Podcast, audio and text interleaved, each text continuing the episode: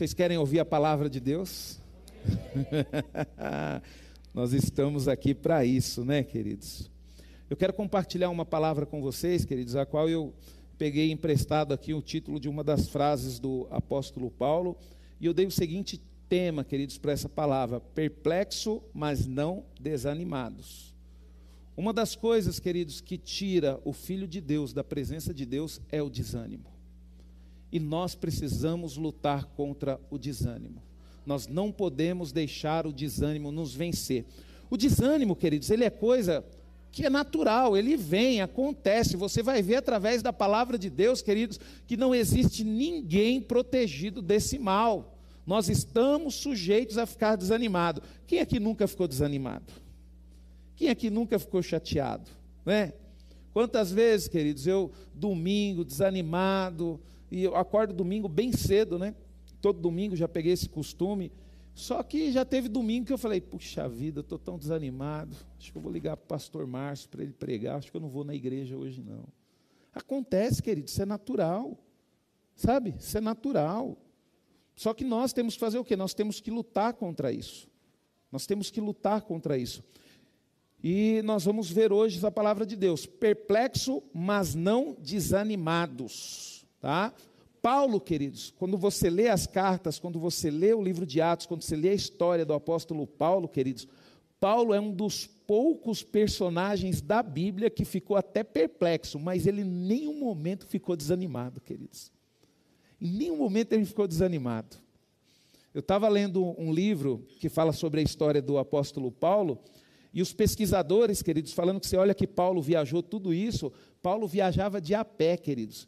Diz, queridos, cavalo não tinha resistência que o apóstolo Paulo tinha. Era difícil ele arrumar um companheiro de viagem, queridos, porque ninguém conseguia acompanhar Paulo. Pensa num homem animado, pensa num cara que motivava, queridos, para frente. E é dessa forma que nós temos que ser, queridos. Sabe, você pode até ficar durante um tempo na sua vida desanimado, chateado, magoado, mas isso tem que ser um momento.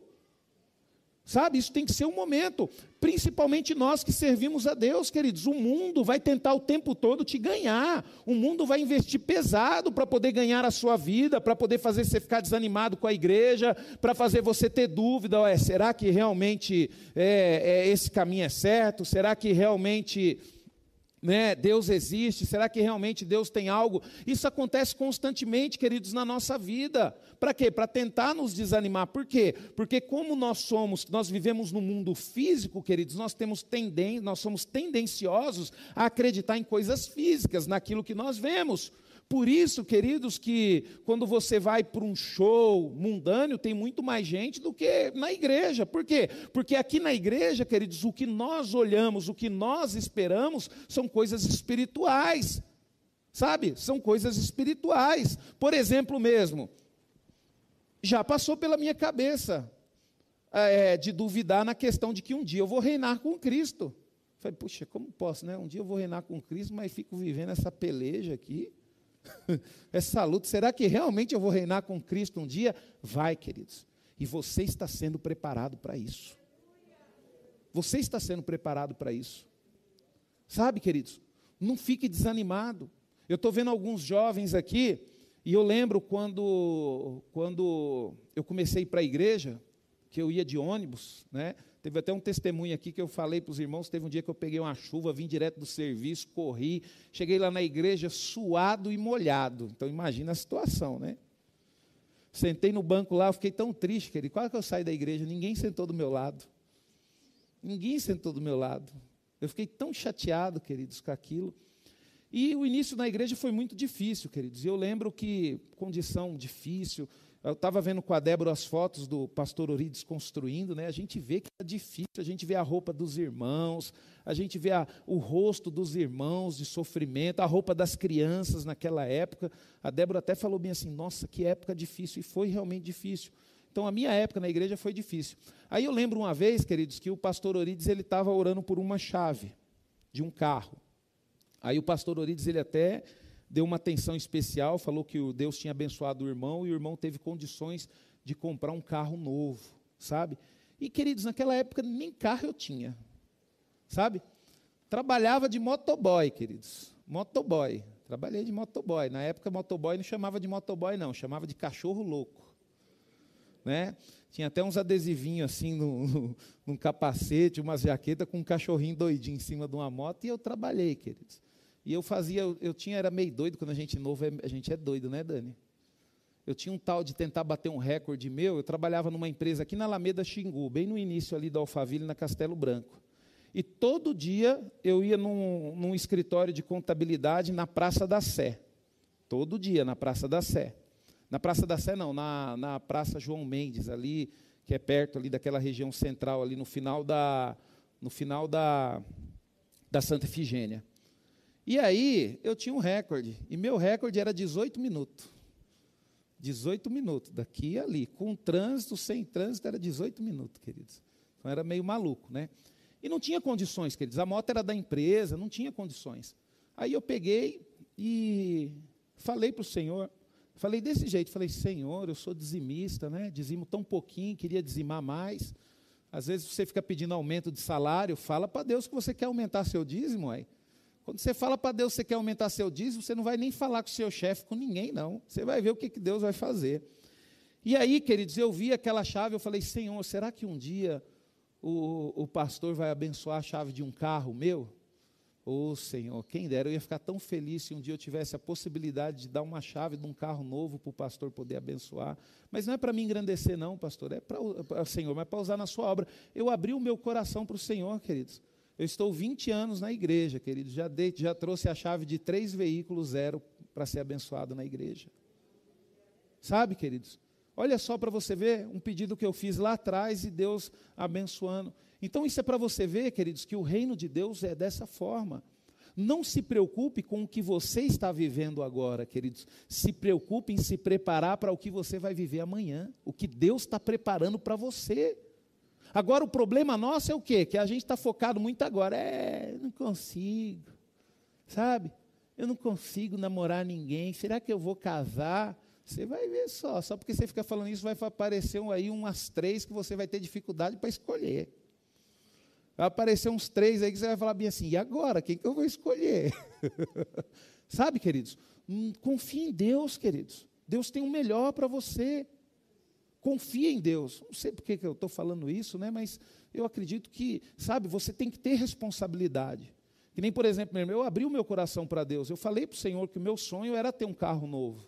O meu sonho era ter um carro novo. Só que eu falei para o Senhor também: vai ser usado na sua obra, Senhor. É novo, é usado, é o que for. Se precisar colocar os irmãos dentro, vou colocar. Se precisar colocar mais, coloco. Se precisar carregar a cadeira de igreja, vai carregar, pode ser o que for.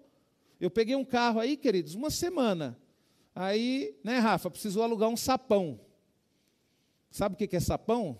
Sapão é aquele negócio que faz assim, ó, na terra, né? Todo sujo, queridos. Aí o Irineu falou bem assim, pastor Rubens, e agora? Como é? Não, pode ficar tranquilo, Irineu.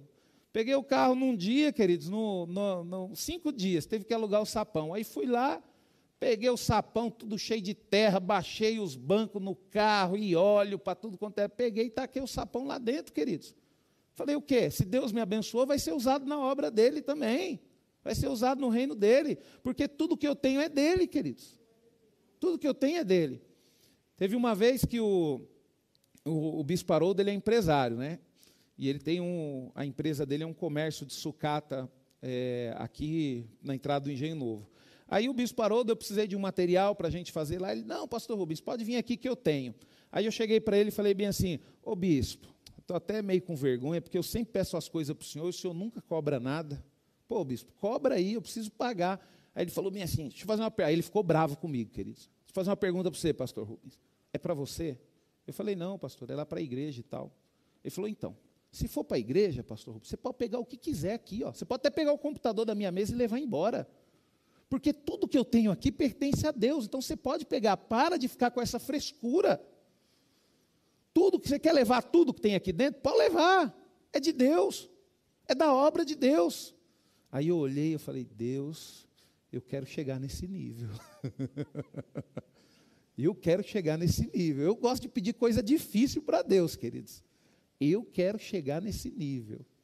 E aí eu falo para você, queridos, olha só como que Deus trabalha. Então nós temos que ter essa consciência, queridos. Se tudo, se você tiver a consciência de tudo que você tem é de Deus, Deus, ele sempre vai querer que você tenha o melhor. Você nunca parou para pensar nisso? Deus ele sempre vai querer que você tenha o melhor. Isso não é teologia da prosperidade, não, queridos. Isso é que nós somos filhos de Deus. Por exemplo, você tem o seu filho, não tem? O desejo do seu coração, pode ser que você não tenha condições, mas o desejo do seu coração não é dar o melhor que você pode para os seus filhos. Por exemplo, dentro da sua condição, quando você vai dar algo para o seu filho, você não dá o seu melhor? Você não dá o melhor lá para Camila, Dani? A Lani lá para os pequenininhos dela, lá você não dá o melhor para eles, Lani?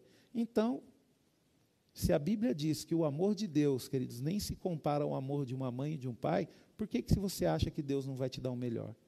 Pastor, mas Deus não está me dando. Não está te dando por um motivo. Porque você não está merecendo e porque você não vai saber lidar com isso.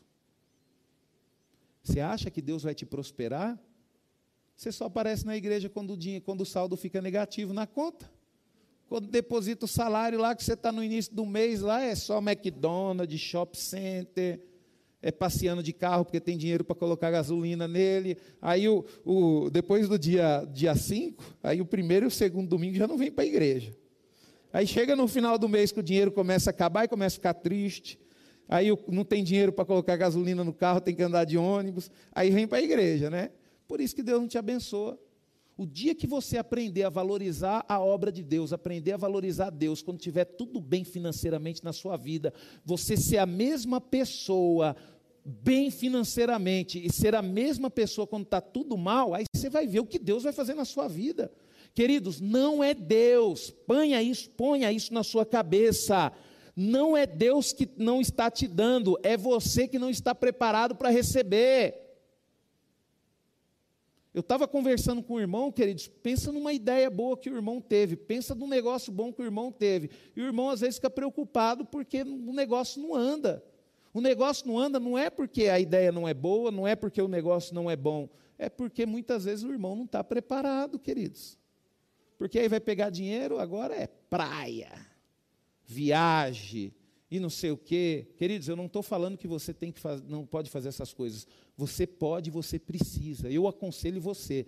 Se você tem condições de viajar com a sua família, de passear, vai. Isso é bom para você. Isso é bom para a sua família, sabe? Mas não coloque isso acima do reino de Deus. Não coloque isso acima da obra de Deus. Porque se você colocar isso acima da obra de Deus, queridos, você é um forte candidato a perder tudo que você tem. Tá? Então, queridos, isso não é teologia da prosperidade, é vontade de Deus. E a vontade de Deus é a mesma vontade que você tem para os seus filhos, só que potenciando ela milhões de vezes mais. A vontade de Deus é que tudo na sua vida vá bem. A vontade de Deus é prosperar, só que você precisa se preparar para isso, sabe? Eu fiz um voto com Deus, queridos, uma vez. Você já percebeu que eu faço muitos votos com Deus. Eu falei para o Senhor, eu falei, Senhor, eu não sei se é propósito do Senhor me abençoar financeiramente. Eu não sei. Mas eu vou fazer um voto com o Senhor. Se o Senhor me abençoar financeiramente, eu prometo para o Senhor que eu vou continuar sendo a pessoa simples e humilde. Se um irmão me convidar para comer uma dobradinha, mesmo não gostando, eu vou comer a dobradinha. E aí, queridos, eu fui visitar uma irmã. E aí, queridos, ela tinha feito uma dobradinha. E aí, queridos, eu comi a dobradinha. Eu falei, ué, Senhor, o Senhor, aí você faz um voto com Deus, né? Aí ao invés do Senhor mandar a condição primeiro, ele manda a prova, Rafa. Eu quero ver o Hermes visitar o irmão, agora que é diácono, filho vai ter que comer couve, vai ter que comer dobradinha, vai ter que comer cebola, para de frescura, viu? Eu não sei como a mãe cria um filho desse jeito, né, Tainá? Eu como. Como? Eu como, né, Tainá? Tainá vai lá, faz um, não pode fazer um bife acebolado, porque a belezinha não come cebola. Ah, queridos. Eu vou conversar com a irmã Betânia. Amém, queridos? Queridos, então quando nós olhamos para a palavra de Deus, a gente vê Paulo sempre animado. Abra sua Bíblia em 2 Coríntios, capítulo 4, versículo 8. Vamos aqui pegar firme mesmo. É, é, você lembra que eu falei que esse momento é um momento de Deus, queridos? Então, se Deus está falando isso daí, eu não estava programado para falar nada disso. Sabe? É porque Deus está querendo dar o melhor para você, tá? Deus está querendo dar o melhor para você. Tá bom? A palavra de Deus, queridos, em 2 Coríntios, capítulo 4, versículo 8, diz o seguinte: Em tudo somos atribulados, porém não angustiados, perplexos, porém não desanimados. Aí tem o 9: perseguidos, porém não desamparados, abatidos, porém não destruídos. Queridos, quando nós olhamos para a palavra de Deus nessa segunda carta ao Coríntios, Paulo mostra uma grande preocupação. Você percebe que Paulo estava tentando animar a igreja de Corinto. E ele mostra, queridos, essa preocupação. Por quê, queridos? Porque você percebe aqui que a igreja de Coríntios ela estava dando ouvido a falsos profetas. Quer dizer, começou a surgir dentro da igreja pessoas que estavam tentando abalar a fé dos irmãos. Quer dizer, pessoas que falavam mal de Paulo, pessoas que falavam mal do pastor que Paulo deixou, pessoas que falavam mal do irmão, porque o irmão estava querendo fazer as coisas, ah, o irmão lá estava querendo aparecer. Sabe, queridos? Isso acontece dentro da igreja, queridos. Levanta um irmão querendo fazer as coisas e tem as linguinhas abençoadas que já olha lá, está querendo aparecer, ó. Faz tudo. Ao invés de você se disponibilizar a fazer, né? Não quer fazer nada, e quando Deus levanta um que quer, ainda fica criticando. Então Paulo, ele estava enfrentando esse problema. O pecado, queridos, ele começa assim. Primeiro Satanás ele coloca os falsos profetas, os falsos irmãos dentro da igreja. Aquela pessoa, queridos, que é sempre negativa, aquela pessoa que só sabe falar mal, só sabe reclamar. Então você percebe que Paulo estava tendo um problema muito grande com a igreja de Corinto. E quando você lê as cartas de Paulo, queridos, você per percebe que a igreja de Corinto foi a igreja que mais deu trabalho para Paulo. Paulo teve problema sério, queridos. Os irmãos já estavam um processando o outro na igreja de Corinto. O negócio estava tão feio, queridos, que o pai viúvo, lá na igreja de Corinto, arrumou outra mulher e de repente o filho daquele pai estava dando em cima da mulher do pai, uma confusão só, querido, tudo isso. A ceia, queridos, hoje nossa ceia é, é assim, com um copinho de suco de uva, com um pedacinho de pãozinho, por causa da igreja de Corinto. Você sabia disso? Porque o momento de ceia, queridos, era um momento de festa. Provavelmente, queridos, era um momento que colocava a mesa cheia de pão, de vinho, e já aproveitava, colocava uma carne assada ali, e no dia da ceia, queridos, era um dia de festa. E aí, só que as pessoas começaram a perder a essência. Ao invés de ir para a ceia, buscar o Senhor, não, virou um dia de festa. Não, é festa, vamos comemorar. E todo mundo comia à vontade, bebia à vontade e tal. Aí, de repente, Paulo veio e deu uma organizada na igreja e a gente faz a ceia desse jeito. Então, queridos, muitos problemas que a igreja de Corinto tinha, nós temos, não só na igreja, mas dentro da nossa família, porque a nossa família é a nossa igreja. Você acha que não vai tentar pessoas lá no ouvido da sua esposa falar mal de você para ela, não? Você acha que não vai acontecer de alguém ir lá no ouvido do seu esposo falar, às vezes, querido, dentro da própria família, viu? Às vezes até próprio cunhado, cunhada, o negócio é feio, queridos. Então Paulo, queridos, ele estava preocupado com isso. E ele percebeu que o que? Aqueles irmãos na fé estavam desanimados. É que nem, por exemplo, mesmo, quando uma pessoa é levantada dentro da igreja por Satanás para poder fazer uma fofoca, qual que é o objetivo dela? Não é destruir aquela pessoa que ela está falando mal, porque ela não vai conseguir. Queridos, não consegue. Ninguém consegue destruir um servo de Deus, por isso que você fica tranquilo quando alguém se levantar contra você. A pessoa, quando ela está se levantando contra você, na verdade, ela está querendo plantar uma sementinha do mal, do desânimo no seu coração para você parar de fazer. Então, Paulo, queridos, ele veio de uma forma e ele falou isso para a igreja: não, nós não podemos ficar desanimados.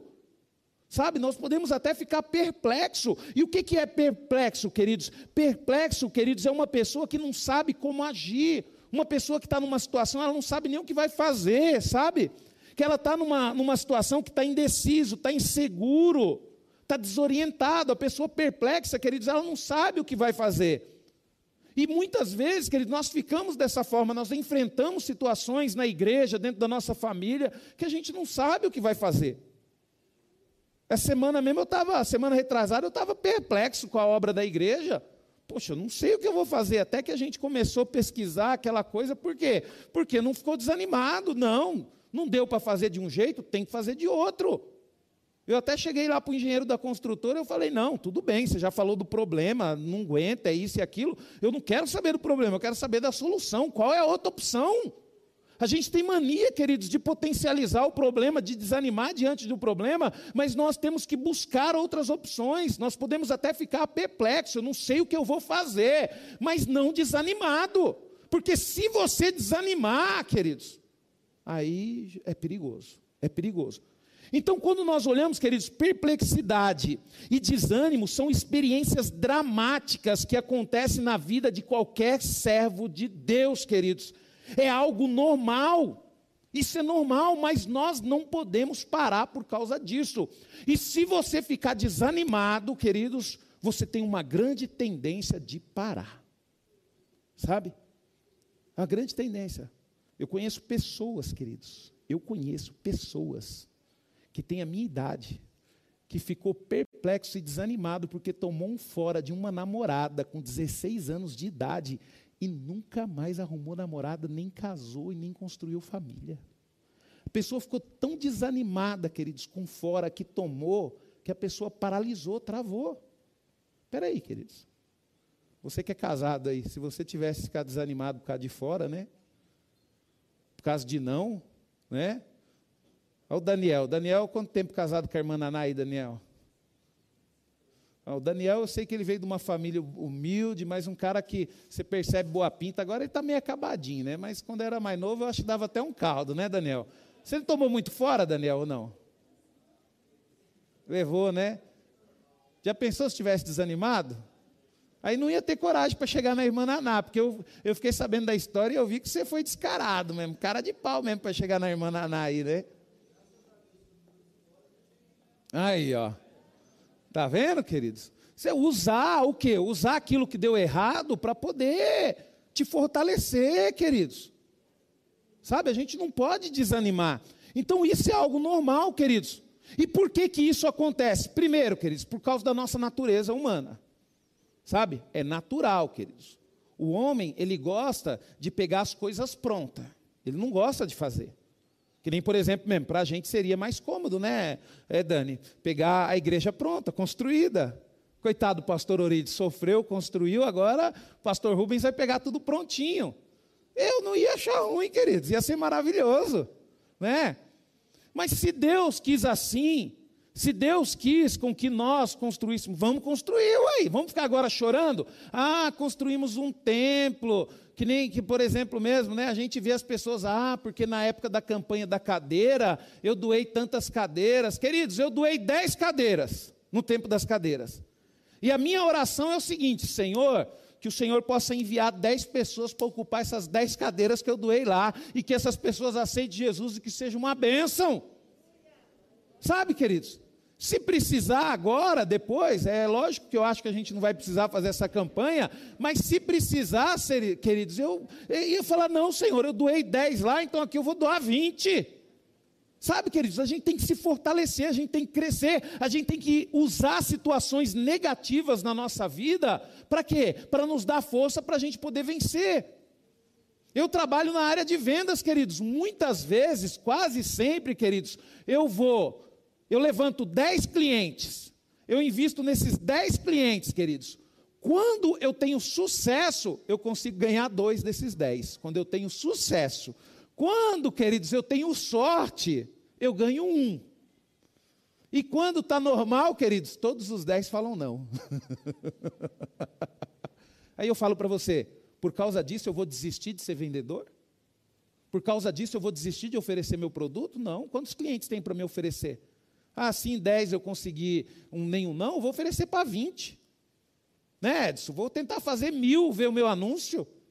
Sabe, queridos, a gente tem que desenvolver, a gente não pode usar a, as nossas fraquezas, os nossos desânimos para poder nos parar. Nós temos que potencializar isso para a gente não ficar desanimado. E quando eu olho para Paulo, queridos, pensa num cara animado. Pensa num cara animado. É a mesma coisa de pegar essas fotos antigas e ver o pastor Orides e o pastor Pedro. Pensa nos homens animados, queridos. Eu costumo dizer o seguinte, queridos. Se o pastor Orides estivesse aqui, já tinha construído esse templo, porque o pastor Orides era muito mais animado e corajoso do que eu. Pastor, por que está demorando? Porque eu estou aprendendo, queridos. Calma, tem paciência comigo. Eu não sou igual o pastor Orides e nunca você, queridos. Pastor Orides, queridos, eu falo que se Deus, se Deus me permitir ser 10% do que o pastor Orides foi, queridos, eu estou feliz. Sabe, queridos? Então, eu, eu falo isso mesmo. Se o pastor Orides estivesse aqui, já tinha construído, a gente já tinha mudado, a gente já estava lá, queridos. Mas eu estou aprendendo. Então, vocês vão ter que ter paciência comigo. Vai chegar uma hora que nós vamos fazer isso aí. Vai chegar uma hora que a gente vai chegar aí para os diáconos da igreja e vou falar bem assim: ó, é o seguinte, vocês vão para lá, nós vamos construir um templo para os nossos irmãos de lá, que eles estão precisando. Então vocês vão para lá, ver terreno para comprar, ver para construir. Aí os irmãos vão chegar aqui, pastor, nós fomos lá, o terreno é assim, assim, assado, pode construir. E você vai ver a gente fazer isso aí rapidinho. Queridos, se tem essas grandes. Eu vi o anúncio aí de uma uma grande loja varejista aí no mercado, o dono da loja falou bem assim: para mim abrir uma loja, para mim construir do zero e montar uma loja e colocar ela para faturar, eu preciso de seis meses. E eu falo, mas senhor, eu queria também, seis meses, poder colocar uma escola. Quem sabe futuramente, né? Uma rede de escolas da comunidade núclea, a gente não coloca seis meses aí para construir, colocar para funcionar uma escola, uma igreja, futuramente um hospital. Quem sabe, né, queridos? Eu falo para Deus, Senhor, eu sou meio medroso, o Senhor sabe, né? Mas se o Senhor estiver comigo, nós encara. Nós encara, queridos. Tem tempo ruim, não. Então, queridos, você olha, né? Então, primeiro, por causa da nossa natureza humana. Aquilo que eu falei para vocês aqui no início. Nós, queridos, somos mexidos pelaquilo que nós vemos. Então, outro motivo também é a nossa fragilidade natural. Nós somos frágeis, queridos. Nós somos frágeis, né? Que nem, por exemplo, você olha para o homem e para a mulher, né? As mulheres ficam falando para a gente assim, né? Vocês, homem, é frouxo. Não pode pegar uma gripezinha que não aguenta nem sair de casa. Eu queria ver se vocês tivessem que gerar um filho. Vai dizer que você nunca falou isso para seu marido. Né? Então tá bom, então. Aí você fala que nós somos frouxos, tudo bem, nós temos a nossa fragilidade. Mas eu quero ver você trocar o pneu do seu carro se ele furar né? E ainda mais se você tiver com uma caminhonete com um monte de coisa lá em cima. Eu quero ver você ter força para tirar as coisas de lá de cima e trocar. Eu quero ver você trocar um pneu de um caminhão. Eu quero ver você trocar pneu de uma moto. Somos frágeis, queridos. Os homens têm as fragilidades dele? Tem. Mas as mulheres também têm as fragilidades dela. Eu, quando eu estava com um problema renal, pedra no rim, eu estava conversando com o médico, e o médico ele explicou para mim, ele falou bem assim para mim, ele falou: "Rubens, você tem que cuidar muito bem do seu sistema renal, porque o homem ele é muito frágil". Ele falou bem assim: o ureter do homem ele é mais fino, é mais sensível, os rins do homem é diferente. A mulher não, a mulher é muito mais resistente. Tanto que você pode ver que a tendência é você ver muitos homens com problema renal e poucas mulheres. Né? Aí ele fala, né? o médico até falou, por quê? Porque o corpo da mulher está preparado para fazer algo extremamente fora do normal, que é gerar filhos, o corpo do homem não. Então você percebe, queridos, que uma das coisas que nos deixa desanimado é a fraqueza, né? Por exemplo mesmo, o homem, muitas vezes, ele é fraco, o homem não aguenta ouvir muito, né? Você quer ver se acabar com o homem, lógico que tem as exceções, é quando começa a falar no ouvido dele, sabe? Tem uma tomada queimada ali. Você quer que o seu marido não arrume aquela tomada? É só você pedir para ele arrumar e ficar falando. Nem parece que tem homem nessa casa, não arruma essa tomada. Vou ter que contratar um marido de aluguel. Aí a tomada vai ficar quebrada um bom tempo. Tem que ser com delicadeza. Sabe? Tem que pegar a extensão assim e ligar um negócio e falar: amor, liga para mim naquela tomada ali, o ferro para me passar roupa. Aí você liga, nossa, amor, não está funcionando, o que, que será que está acontecendo? Né? Aí na hora o cara vai arrumar, não, amor, deixa eu resolver esse trem aqui, porque tem que resolver aqui e tal. E vai e resolve, queridos. Tem que ter sabedoria, a mulher sábia edifica a sua, a tola. Então, deixa eu falar um negócio para você, mulher. Deixa eu falar um negócio para você. Sabe quem tem que ser o seu melhor amigo? Sabe quem tem que ser a pessoa que você tem que tratar melhor na sua vida? É o seu marido, viu? Porque é ele que vai ficar com você até o final da sua vida, tá? Para de ficar alisando os filhos e sendo grosso, grosso com, com a mulher e vice-versa, viu? Trate bem essa pessoa que está do seu lado aí. Viu, irmão Walter?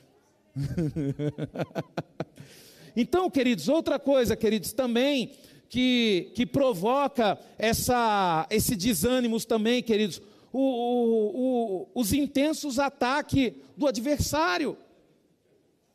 Queridos, uma das coisas que mais tende a me deixar desanimado, queridos, é ataque de Satanás. E Satanás, queridos, ele sempre, o nosso adversário, ele sempre vai procurar brechas para poder nos atacar. Por isso que você tem que tomar cuidado com aquilo que você fala. Presta atenção numa coisa, queridos. E isso eu vou alertar vocês que são da igreja, tá? A gente não pode deixar no nosso meio existir aquele tipo de pessoas falar, Deus mandou falar isso, Deus mandou falar aquilo. Minha mãe, ela tinha uma loja de roupa usada, aí minha mãe me ligou um dia, né? Aí ela falou bem assim: Filho, deixa eu falar um negócio para você. Você que é pastor.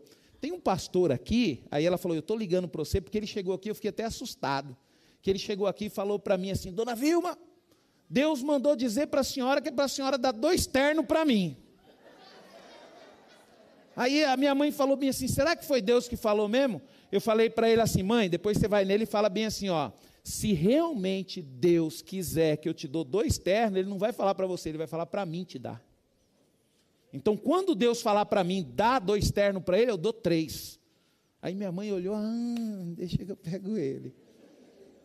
Então, queridos, as pessoas têm mania de querer conseguir as coisas com as outras pessoas usando Deus mandou te falar. Deus mandou te dizer isso. Deus mandou dizer para você que você está fechando um grande negócio. Deus mandou falar isso. Aí deixa eu te ensinar algo. E preste atenção nisso, viu? Pelo amor de Deus, você nunca mais pode cair no erro depois que você aprender isso. Enquanto as coisas estão na sua cabeça, você pensou, você está agindo, o inimigo ele não tem poder nenhum para discernir o que está na sua mente. Porque ele não é onisciente que nem Deus. Deus sabe, Satanás não. Mas aí você tem que analisar com as coisas. Quando você fala para alguém, já começou a materializar no mundo físico, o inimigo ele já começa a ter acesso. Aí você fala bem assim, aí vem a pessoa aqui e fala bem assim: Dani, Deus pediu para te falar que Ele vai te dar um carro. Só que a Dani, ela só pensou em comprar um carro. Ela não falou com ninguém. Então o que, que acontece? É Deus. Agora, se a Dani já chegou para mim e falou, Pastor Rubens, ora por mim, porque Deus colocou no meu, eu estou com desejo no meu coração de comprar um carro. Aí a Dani já falou para outra pessoa, espera aí, queridos, o inimigo ele está ao nosso derredor, ele já captou a informação. E aí, queridos, vai vir pessoas lançar profecias na sua vida, falando que foi Deus que falou, para quê? Para tentar fazer você valorizar aquela pessoa, você cair na conversa dela, aí você vai falar: nossa, aquela pessoa é de Deus mesmo. Não, porque eu tenho que ouvir ela. Então ele vai usar isso daí, quando pensar que não, aquela pessoa vai estar dominando você. Tudo que aquela pessoa falar para você, você vai fazer. Paulo enfrentou esse problema na igreja de Corinto, querido. Porque na hora, queridos, Deus, queridos, ele é poderoso. É que nem o rei da Babilônia falou: não, rei, mas fala o sonho. Não, vocês vão ter que decifrar sem eu falar. Ninguém conseguiu decifrar, queridos, por quê? Porque o inimigo não teve acesso à informação, era só Deus que sabia. Por isso que Daniel decifrou aquele sonho. Então, para, queridos, com essas coisas de achar, ah, Fulano é de Deus, Fulano é um profeta de Deus, Fulano é isso, Fulano é aquilo. O inimigo, ele está tentando fazer com que a pessoa te domine devagarzinho, para ela ter você nas mãos dele. Então analise bem, queridos, quando alguém for falar alguma coisa para você e você falar bem assim, puxa vida, eu não falei isso com ninguém. Aí você fala, pastor, como você sabe? Queridos, eu já fiz teste. Eu já fiz teste, queridos. Eu já fiz teste, eu já peguei sonhos meus, coisas que eu desejei, e eu fiquei quieto e orei a Deus, falei, Senhor, se for da tua vontade que eu faça isso, fala comigo. E aí, queridos, teve situações que eu peguei e comecei a espalhar. Nossa, mas foi um tal de ex que eu te digo. Aí eu falei: Ah, Satanás, te peguei, é assim que você age. Então preste muita atenção nisso, queridos. A igreja de Corinto, ela teve esse problema por quê? Porque esses falsos profetas começou a se lançar dentro da igreja, pessoas usadas por Satanás, a qual as pessoas começaram a admirar, achando que era de Deus. Então o inimigo ele vai atacar constantemente na sua vida. Constantemente ele vai usar todas as forças que ele tem para deixar você desanimado, porque o dia que ele deixar desanimado, ele consegue vencer, queridos. E o desânimo, queridos, ele é, perigo, ele, é, ele, é, ele é perigoso, queridos, por este motivo. E por esse motivo, nós devemos analisar, queridos, o que ele causa em nossas vidas, e nós temos que lutar contra isso. O que, que o desânimo provoca na sua vida? Primeira coisa, queridos, ele rouba a sua motivação. O desânimo acaba com a sua motivação. Você não tem mais ânimo para ir para a igreja. O desânimo vai chegar para você, eu não aguento nem ver a cara daquele pastor. Sabe, queridos, o desânimo ele vai acabar com a sua motivação dentro do seu casamento. Por que, queridos, que eu sou um. Eu, eu não acredito, queridos, em casamento onde não tem discussão, onde não tem briga. Eu não estou falando de brigar na mão, é discutir mesmo, falar sobre a relação. Porque quando você deixa de brigar, quando vocês deixam de, de discutir, é porque vocês. Ah, tá bom, deixa aí do jeito que está, desistiu de ser feliz. Mas quando você está motivado para ser feliz no seu casamento, você cobra, você briga, você fala: não, nós não podemos fazer isso. Quando você está motivado na igreja, de repente você quer ir na igreja, ou vice-versa, a esposa não quer ir. Não, amor, você está doido. Nós temos que ir para a igreja. Você está maluca, nós temos que buscar Deus. Sabe? Porque o desânimo, queridos, ele vai fazer com que não haja nem oração mais dentro da sua casa. Não, a gente não pode. Então, se isso não está acontecendo com você, se tem alguma coisa dentro da sua família que vocês estão desanimados para ir para a igreja, desanimado para crescer profissionalmente, às vezes seu filho está desanimado para poder estudar, isso aí é desânimo, queridos. Tem que lutar contra ele. Outra coisa, queridos, ele ofusca a nossa visão. A gente deixa de enxergar, que nem por exemplo mesmo. Você está aqui no ministério de louvor. Eu vejo, queridos, Deus mostrou para mim eu vejo o crescimento nesse ministério. Sabe? Hoje eu vi uma diferença, Dani. Eu vi que os instrumentos foi o tempo todo. A Dani começou a falar e os instrumentos tocando, e aquela coisa linda, gostosa. E a Dani falando, daqui a pouco a Dani, sabe, falando mesmo, já começou. O ministério de louvor não fazia isso, estou enganado, Lani? Não era assim, a Dani falava, ficava todo mundo quietinho, né? Aí começava a música, o Ítalo batia as baquetas e começava. Então, queridos, é, é, essas coisas que eu percebo. E eu vejo, queridos, que Deus vai fazer coisas grandes nesse ministério. Só que quando você está desanimado, aí vem aqui, pega o instrumento, não consegue enxergar lá na frente, o desânimo ele vai ofuscar a sua visão. Às vezes você tem uma visão de ser empresário no seu trabalho, de ter uma promoção, o desânimo, queridos, ele faz você, sabe, não ter mais essa visão, você não consegue ver, a, a, sabe, a prosperidade, as coisas aumentando, as coisas crescendo.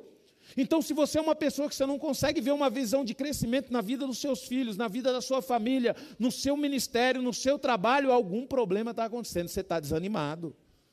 Ânimo, injeção de ânimo em você. Busque a Deus, leia a palavra de Deus. Eu estava conversando ali com a irmã Solange, eu fiquei feliz. Ela me parou ali fora, pastor. Eu comecei a ler a Bíblia, eu estou seguindo aquele cronograma, está sendo tão bom, tão maravilhoso. E eu vi essa motivação na vida dela, e eu, glória a Deus, aleluia. Sabe, queridos, às vezes está ofuscado. Ó oh, céus, ó oh, terra, eu não arrumo ninguém mesmo. Eu vou ficar hepatitilo ninguém me quer. Perdeu a visão, está desanimado.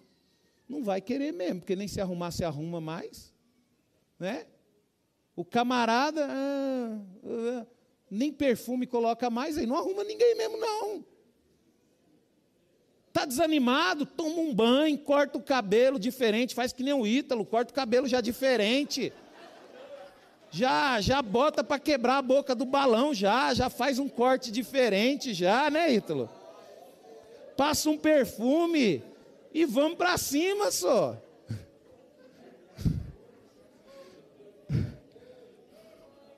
Salane, viu te falar, viu? Não foi com essa intenção não, viu, Ítalo? Não foi que a intenção, não. Mas faz uma coisa diferente, queridos. Veste uma camisa diferente, uma roupa diferente. Às vezes, olha só, vou te dar uma dica, viu? Hoje eu cheguei na igreja de terno e gravata. Um monte de gente me elogiou. Não, pastor, tá bonitão e tal. Por quê, queridos? Porque eu não estou tendo mais o costume de usar terno e gravata começa a vir com a roupa. Às vezes você gosta de usar umas calças, sabe, diferente e tal. Começa a vir com você que é homem mesmo, começa a vir, coloca um blazer, vem que nem o Enéas ali, ó, uma camisa, um blazer, uma calça jeans, um sapato bico fino. Sabe, queridos? Às vezes você nem fica mais bonito, mas vai ficar diferente. As pessoas reparam, né? Agora você fica desanimado, nem se preocupar em arrumar, você se preocupa. Então, queridos, isso é sinais do que? Do desânimo. Sabe, ele ofusca a nossa visão, ele pode nos fazer olhar para trás. Você sabe qual é o maior problema do desânimo, queridos? É quando ele fala bem assim: ah, mas antigamente era melhor, porque antigamente eu fazia isso, antigamente eu fazia aquilo, antigamente era não sei o quê, agora eu não tenho tempo para nada, agora é tudo filho, filho, filho. Isso é desânimo, você está desanimado. Você está desanimado, você está olhando para trás. Para de olhar para trás, porque o atrás você não tem mais, não. Você perdeu. Não volta mais. O que você tem é o hoje, é o presente. Se você ficar olhando para trás, que nem, por exemplo, imagina eu ficar olhando quando eu tinha 18 anos, que estou no sal. Porque quando eu tinha 18 anos, eu não tinha barriga, tinha um topete bonito aqui. Tinha um topete que nem o do Ala ali. O Ala tem a mesma idade que eu, mas o topetão dele continua, né, Ala? É, né? Aí sim. Sabe, queridos? Se eu ficar olhando para trás, queridos, eu vou sofrer. Então, queridos, o desânimo faz você ficar olhando para trás. Para de ficar olhando para trás. Se você está olhando muito para o que você era, para o seu passado, você está desanimado. Você está desanimado. Porque eu diz, quando você olha para trás, queridos, você para. É a mesma coisa que você está dirigindo um carro. Né? Se você está dirigindo um carro, você precisa fazer uma manobra, que você vai olhar para trás, você tem que parar para frente. Não tem como você conseguir ir para frente olhando para trás, né? A não ser que você tenha um retrovisor na sua vida. Que de vez em quando você dá uma olhadinha para trás. De vez em quando, mas não tem, queridos. Olha para frente, tá? Outra coisa também, queridos, que o desânimo faz, gera complexos. Né? Pessoa cheia de complexos. Ah, eu vou chegar na igreja atrasado porque os irmãos não gostam muito de mim, eu não quero cumprimentar ninguém. Né? Cheio de complexos. Não, queridos. Pastor, o que é complexo? Queridos, o próprio nome já diz: complexo é uma característica daquilo que não é simples, daquilo que se mostra complicado, que não possui clareza, que é confuso, difícil entendimento. Queridos, já vi pessoas, queridos, pessoas assim, sabe, tem tudo para se dar bem na vida, inteligente, capacitado, mas tem complexo de inferioridade. Quer dizer, não entende, é um problema. E isso é causado pelo desânimo. Se você é uma pessoa que tem complexo, está desanimado. E, por exemplo, mesmo, queridos, eu estou bem resolvido com a minha vida. Se eu tiver que colocar um terno, eu coloco. Se eu tiver que colocar uma bermuda, eu também coloco. Se eu tiver que colocar uma calça jeans, eu também coloco. Estou bem resolvido, queridos. Agora tem umas mulheres aí, eu acredito que a maioria delas, pega uma roupa do guarda-roupa. Ah, não, essa não ficou boa. vou colocar em outra. Ah, não, essa não ficou boa. Complexo, viu? Complexo, viu? Isso é porque é sinal de que você está desanimada, viu? Isso não pode acontecer com homem, não. Se acontecer com homem, é misericórdia. Né? Mas pode acontecer também, queridos. Às vezes o homem está com complexo. O cara coloca uma roupa, não está. Queridos, quando você está bem resolvido, quando você não está desanimado, queridos, você está pouco se lixando para a roupa. Qualquer roupa que você colocar, você vai bem. Sabe, a pessoa bem resolvida, a pessoa com complexo, quando tem um casamento para ela ir, ixi, preciso comprar um vestido novo. Porque esse daqui eu já fui para tal festa. Queridos, a pessoa quando ela é descolada, que ela está animada, queridos, ah, não, tem um casamento aí, eu já fui em dois, comprei um vestido para cada um, esse, ah, esse eu vou economizar, eu vou é com aquele mesmo. Sabe, queridos? A gente tem que se libertar, porque o desânimo, ele nos prende. Ele nos prende, queridos. Então, ele causa isso. E outra coisa que o desânimo faz, queridos, ele pode desequilibrar e acabar com a nossa fé. Você deixa de acreditar, queridos, naquelas promessas que Deus tem para você. Por quê? Porque você está desanimado. Você começa a vir para a igreja, não, será que realmente Deus me ama? Será que realmente essa palavra foi para mim? Foi para você sim. Deus está falando com você. Poxa vida, você veio para a igreja, você está com complexo, você está olhando para trás, você está sem motivação nenhuma. E você ainda está perguntando: será que a palavra é para você? É! Será que Deus precisa ser mais claro? É para você, queridos. Então, ele desequilibra a nossa fé. E nós vamos ver aqui, queridos, algumas razões que desanimaram pessoas na Bíblia para você ver que grandes homens de Deus, queridos, também ficaram desanimados, e isso é natural. O problema, queridos, não é o desânimo, o problema, queridos, é como nós iremos lidar com ele. Você quer ter sucesso na sua vida? Quero, pastor. Seja uma pessoa animada, seja uma pessoa feliz. Abra a porta da sua casa, convide pessoas, faça culto, faça festa dentro da sua casa. Sabe? Às vezes você tem um negócio, você quer dar certo, quer ter sucesso, faça festa no seu negócio, deixe os seus funcionários ver você feliz, deixe as pessoas ver você feliz, sabe? Não, não, não passe aquela imagem de um chefe carrancudo, não. Você vai ver, queridos, que a forma que você trata eles, a forma da sua felicidade, você vai motivar, você vai fazer as pessoas andar junto com você, ir para frente com você. Dê festa, Sabe, às vezes você vê os funcionários meio desanimados, meio chateados, fala, vamos fazer um churrasco aqui. E faz um churrasco, queridos. E fala lá uns negócios legal lá, convida lá um palhaço para fazer palhaçada lá, para deixar eles felizes lá, queridos. Isso acontece muito em hospital. Eu acho legal trabalhar em hospital. Imagina só o ambiente que o médico, o enfermeiro e o técnico de enfermagem convive, queridos.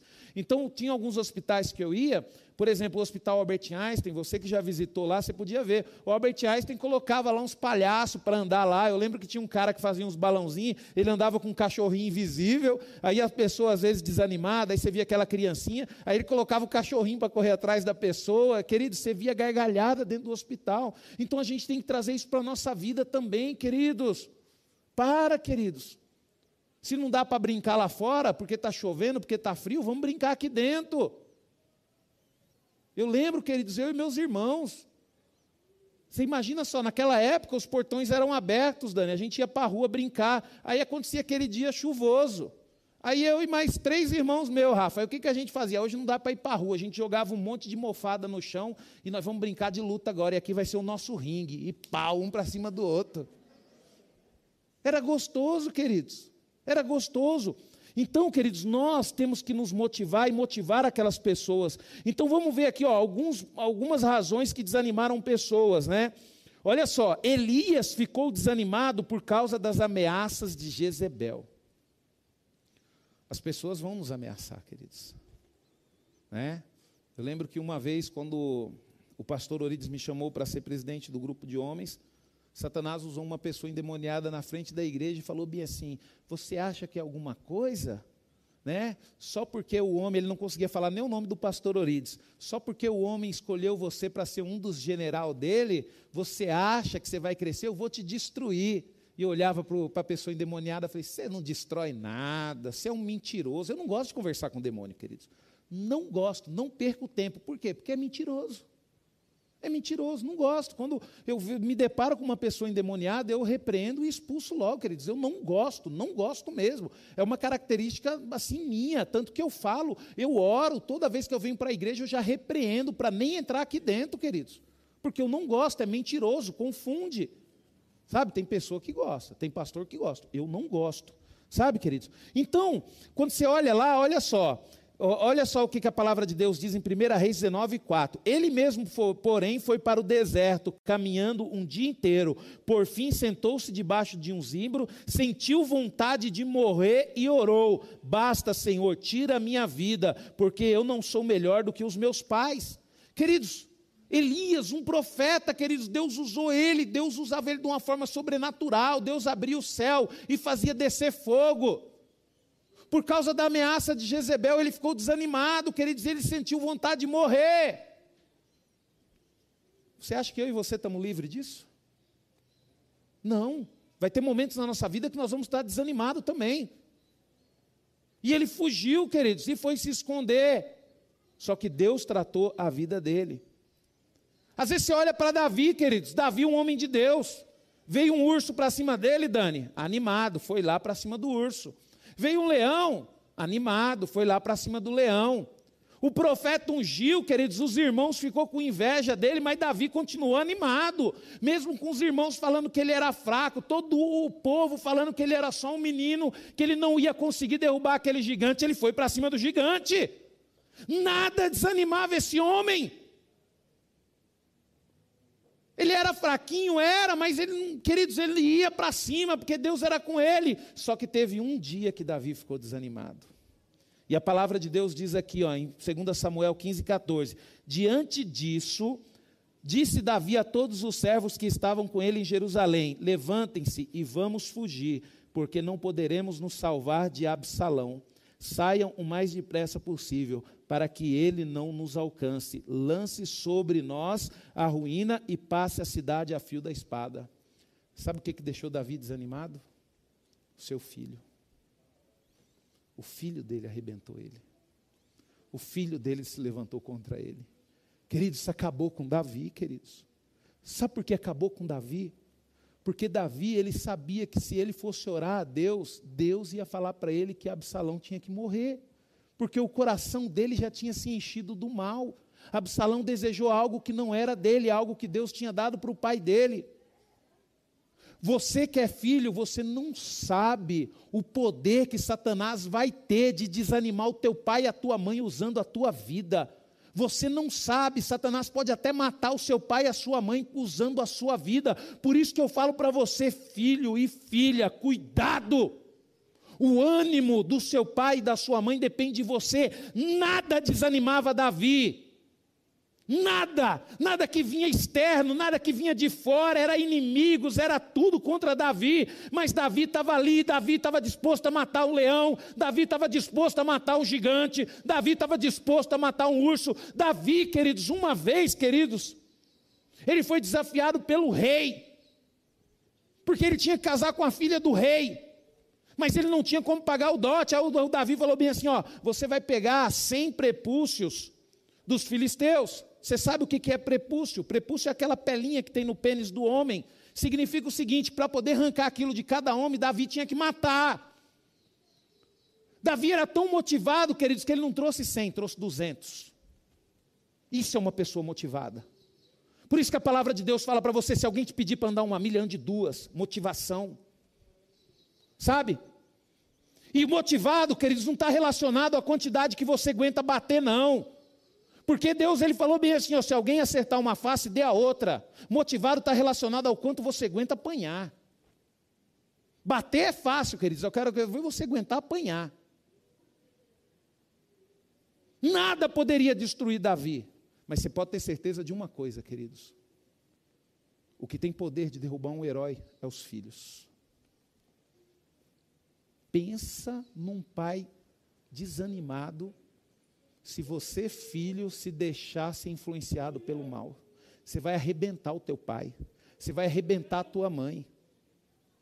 Quantos filhos estão arrebentando o pai e a mãe? Satanás tem usado corações desses jovens. Aqui na nossa comunidade, queridos, eu vou falar um negócio para você, principalmente para você que está em casa. A melhor coisa que aconteceu para a nossa comunidade foi a pandemia, porque nós começamos a valorizar o culto se valorizava aqui na comunidade era reuniões de grupos.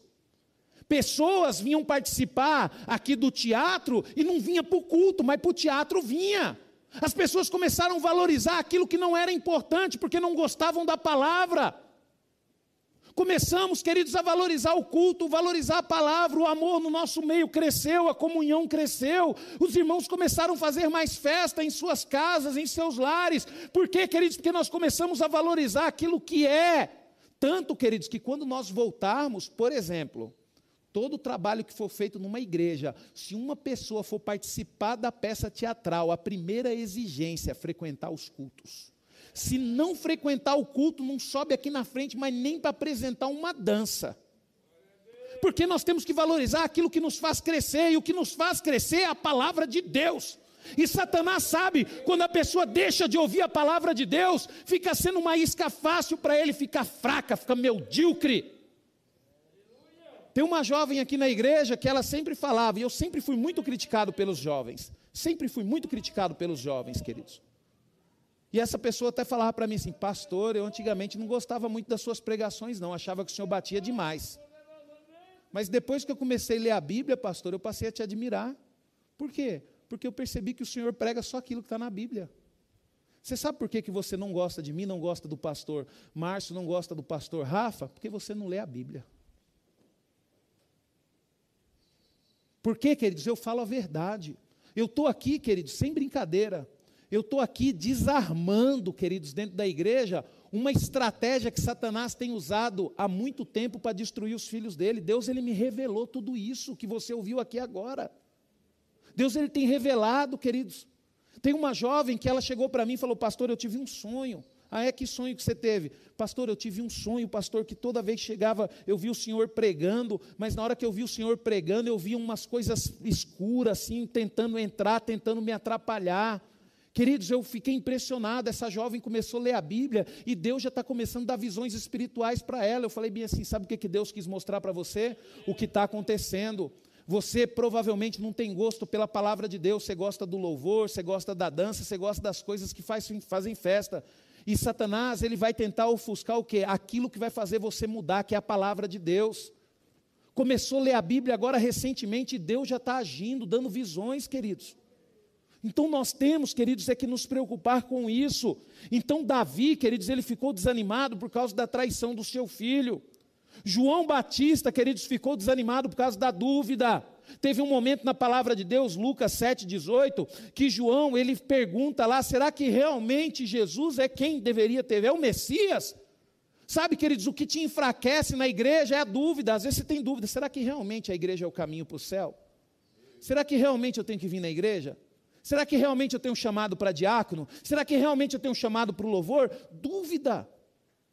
A dúvida, ela te desanima. Você não pode ter dúvida, você tem que saber o que você é. Por isso que eu falo para vocês aqui, primeiro, compreenda o que significa dízimo e oferta, para você nunca ter dúvida quando você for preparar o seu envelope de dízimo e oferta. Queridos, a melhor, a maior coisa, a maior satisfação que acontece na minha vida é isso. Sexta-feira eu fui lá na igreja lá do pastor Melquisedeque, pastor Silvio, e chegou a hora da oferta. E pensa num momento que Deus fala comigo, é quando eu vou para outra igreja na hora da oferta. Aí eu separei a minha oferta, coloquei na mão e tal. Aí no final o pastor Silvio ministrou. Aí o pastor Silvio chegou para assim na, na, igreja sem perceber, mas ele falou comigo, Dani. Agora pega o seu melhor e separa para o Senhor. Só que eu tinha separado uma nota que não era o meu melhor, Dani. Só que na hora que o pastor Silvio falou aquilo, eu presto atenção na hora da ministração da oferta, porque Deus fala comigo, querido. Sempre falou comigo. Aí na hora eu falei, ué, mas o meu melhor é tudo que eu tenho. O meu melhor agora é tudo que eu tenho. Já vai eu pegar a carteira de novo, abrir peguei tudo que eu tinha, coloquei no envelope e entreguei. Por quê, queridos? Porque eu estou atento, estou esperando uma ordem de Deus. Se Deus pediu para mim dar um melhor para Ele, é aquilo que eu falei para você: a prova vem antes da bênção. É porque Deus vai me abençoar. Então a gente tem que estar atento a essas coisas, sabe? Agora, quando a pessoa ela é desanimada, ela é medíocre, queridos, ela vai pegar sempre as moedinhas, né? Para o Senhor. Sabe, queridos, a gente tem que dar um melhor para o Senhor, nosso melhor tempo. Então, queridos, outra coisa, a dúvida. Sabe, queridos, os discípulos também no caminho de Emaús ficaram desanimados devido ao seu desapontamento com a morte de Jesus. Eles achavam, queridos, que Jesus iria reinar, de repente morreu, cada um foi para o seu canto, desapontou, daqui a pouco Jesus foi até eles, deu ânimo para eles de novo e eles voltaram atrás, queridos. Então, queridos, nós precisamos, queridos, buscar a Deus. Quando nós olhamos para a palavra de Deus, ela nos dá, queridos, ensinamentos sobre é, quando estamos desanimados para a gente ser curado. Primeiro, queridos, ensinamento, os apelos de Deus. Olha só o que a palavra de Deus diz, ó. Então o Senhor se virou para Gideão e disse: Vai nessa força que você tem é, você te, que você tem e livre Israel das mãos dos midianitas. Não é verdade que eu estou enviando você? É um apelo de Deus, queridos. Outro texto aqui, ó. Diga aos desalentados de coração: sejam fortes, não tenham medo, eis que está o Deus de vocês, a vingança vem, a retribuição de Deus vem para salvar vocês. Deus falou isso com Isaías. Aqui, primeiro, Deus falou para Gideão: vai na tua força, querido, se atente às ordens de Deus, porque as ordens de Deus vai te animar. Quando, queridos, eu me converti, Deus, ele me deu uma promessa na palavra dele. E ele falou bem assim para mim: se você se arrepender, e voltar atrás e se colocar diante de mim, eu te colocarei contra este povo como um forte muro de bronze. Eles pelejarão contra ti, mas eles não conseguirão atingir você. E eu tenho essa promessa no meu coração, queridos, por isso que vem luta, vem dificuldade, mas a gente tem que continuar firme. Então olhe para que o chamado que Deus tem para a sua vida, Deus tem um chamado para a sua vida, só que você tem que ter intimidade com Ele para poder ouvir Ele falar. Você está preocupado com as coisas do mundo, você está preocupado com um monte de coisas, você não consegue ouvir a voz de Deus. É intimidade, queridos. Você já viu o filho quando perde a intimidade com o pai? Ele não consegue mais ouvir o pai? Aí tem um, uns filhos e umas filhas que é até histérica, né? Ai, mãe, eu não aguento mais ouvir você falar. Por quê? Perdeu a intimidade. Perdeu a intimidade. Perdeu a intimidade. Porque quem tem intimidade, queridos, tem paciência para ouvir. Quem tem intimidade tem ouvido para escutar. Cuidado, filho. Se você não aguenta mais ouvir o seu pai, se você não aguenta mais ouvir a sua mãe, você está caminhando a passos largos para um caminho da destruição, onde corre risco de, além de o inimigo destruir você, acabar com a sua família. Porque você pode ter certeza de uma coisa: se o inimigo acabar com você, acaba com seu pai, acaba com a sua mãe também.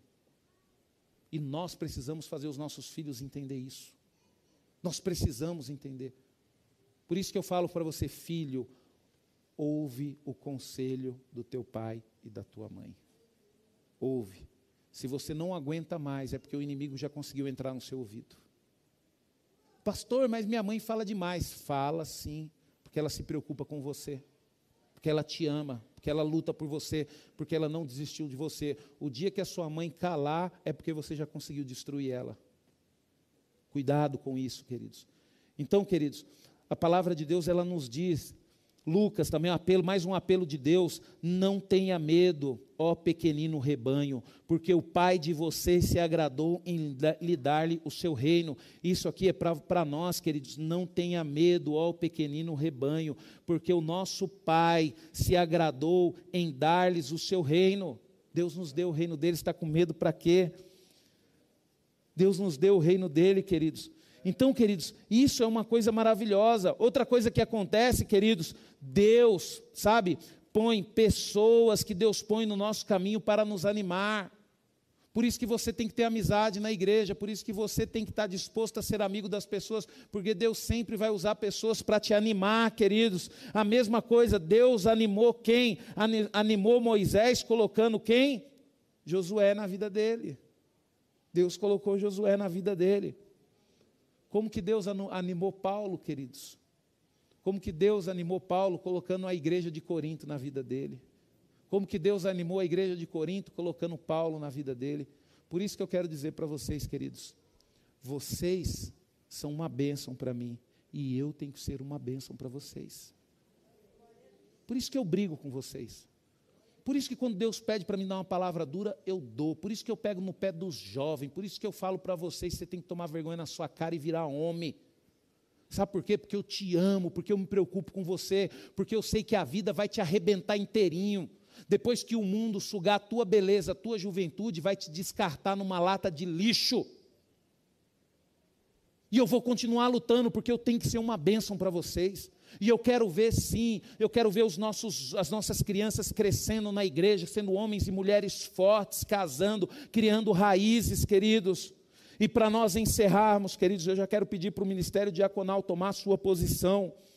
Nós sabemos que o mundo irá tentar nos fazer parar, mas que possamos buscar no Senhor, queridos, a ajuda necessária para dizermos como Paulo, que eu e você possamos fazer a mesma oração, queridos, e falar o que Paulo falou: Senhor, eu estou perplexo, eu não sei o que eu vou fazer, Senhor, mas eu não vou ficar desanimado, eu vou esperar a Sua ordem e aquilo que o Senhor pedir para fazer, eu faço.